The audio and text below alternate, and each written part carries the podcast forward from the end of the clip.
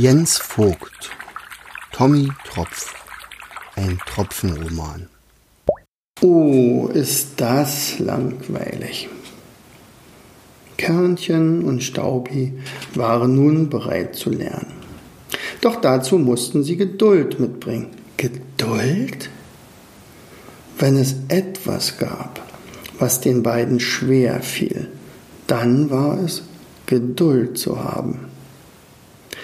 Leider bestand die erste Aufgabe darin, sich einen ganzen Tag lang einen Berg anzusehen.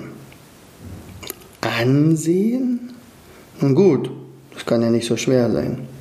Also beschauten sie sich den Berg. Sie starrten auf den Berg, betrachteten ihn, besahen ihn von allen Seiten, besichtigten, beäugten, musterten, prüften, studierten den Berg. Bald kannten sie den Berg in und auswendig. War das langweilig.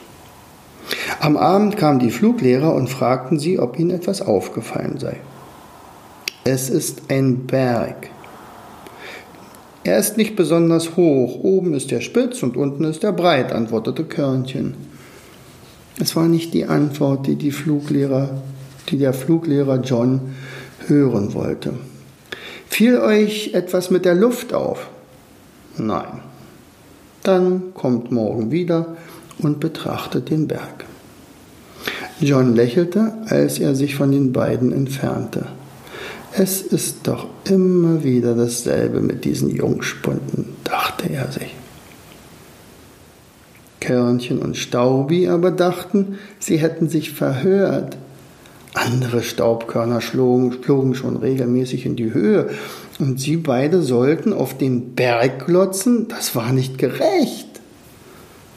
Doch was nützte es? Sie wollten ja fliegen lernen. Deshalb kamen sie am nächsten Morgen halt wieder, machten es sich bequem und studierten weiter. Nun auch noch die Luft. Körnchen verdrehte die Augen. Die Lehrer wissen wohl nicht, dass man Luft gar nicht sehen kann. Und er hatte recht, die Luft war gar nicht zu sehen. Komische Aufgaben stellten die Lehrer. Es war gegen Mittag. Die Sonne stand sehr hoch über dem Horizont. Da tauchte ein Adler auf und flog ohne einen einzigen Flügelschlag auf den Berg zu. Kaum hatte er den Berg erreicht, begann er sich höher und höher zu schrauben.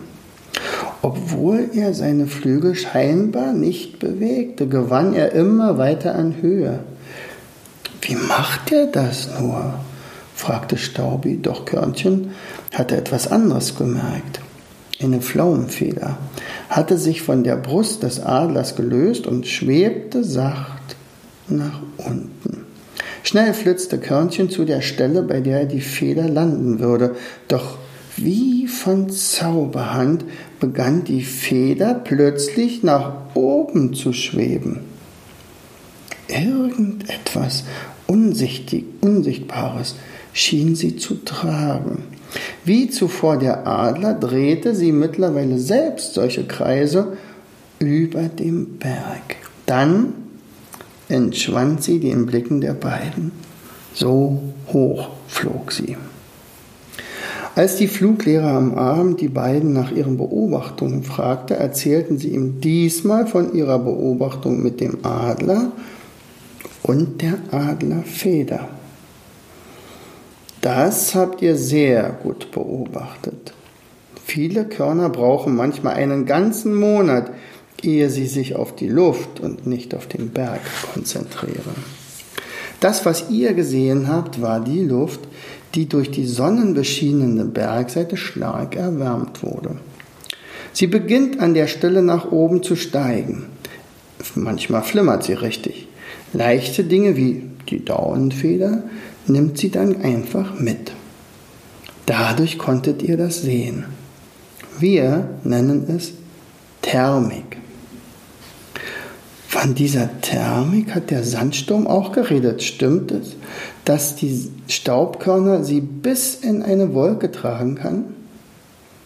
Möglich ist es. Doch es hängt ganz davon ab, wie geschickt sich diese Staubkörner anstellen. Es kann auch leicht geschehen, dass man aus solch einer Thermik herunterpurzelt und dann gibt's Beulen und Geschrei.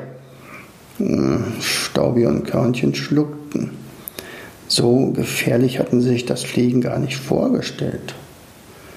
Der Fluglehrer beruhigte sie.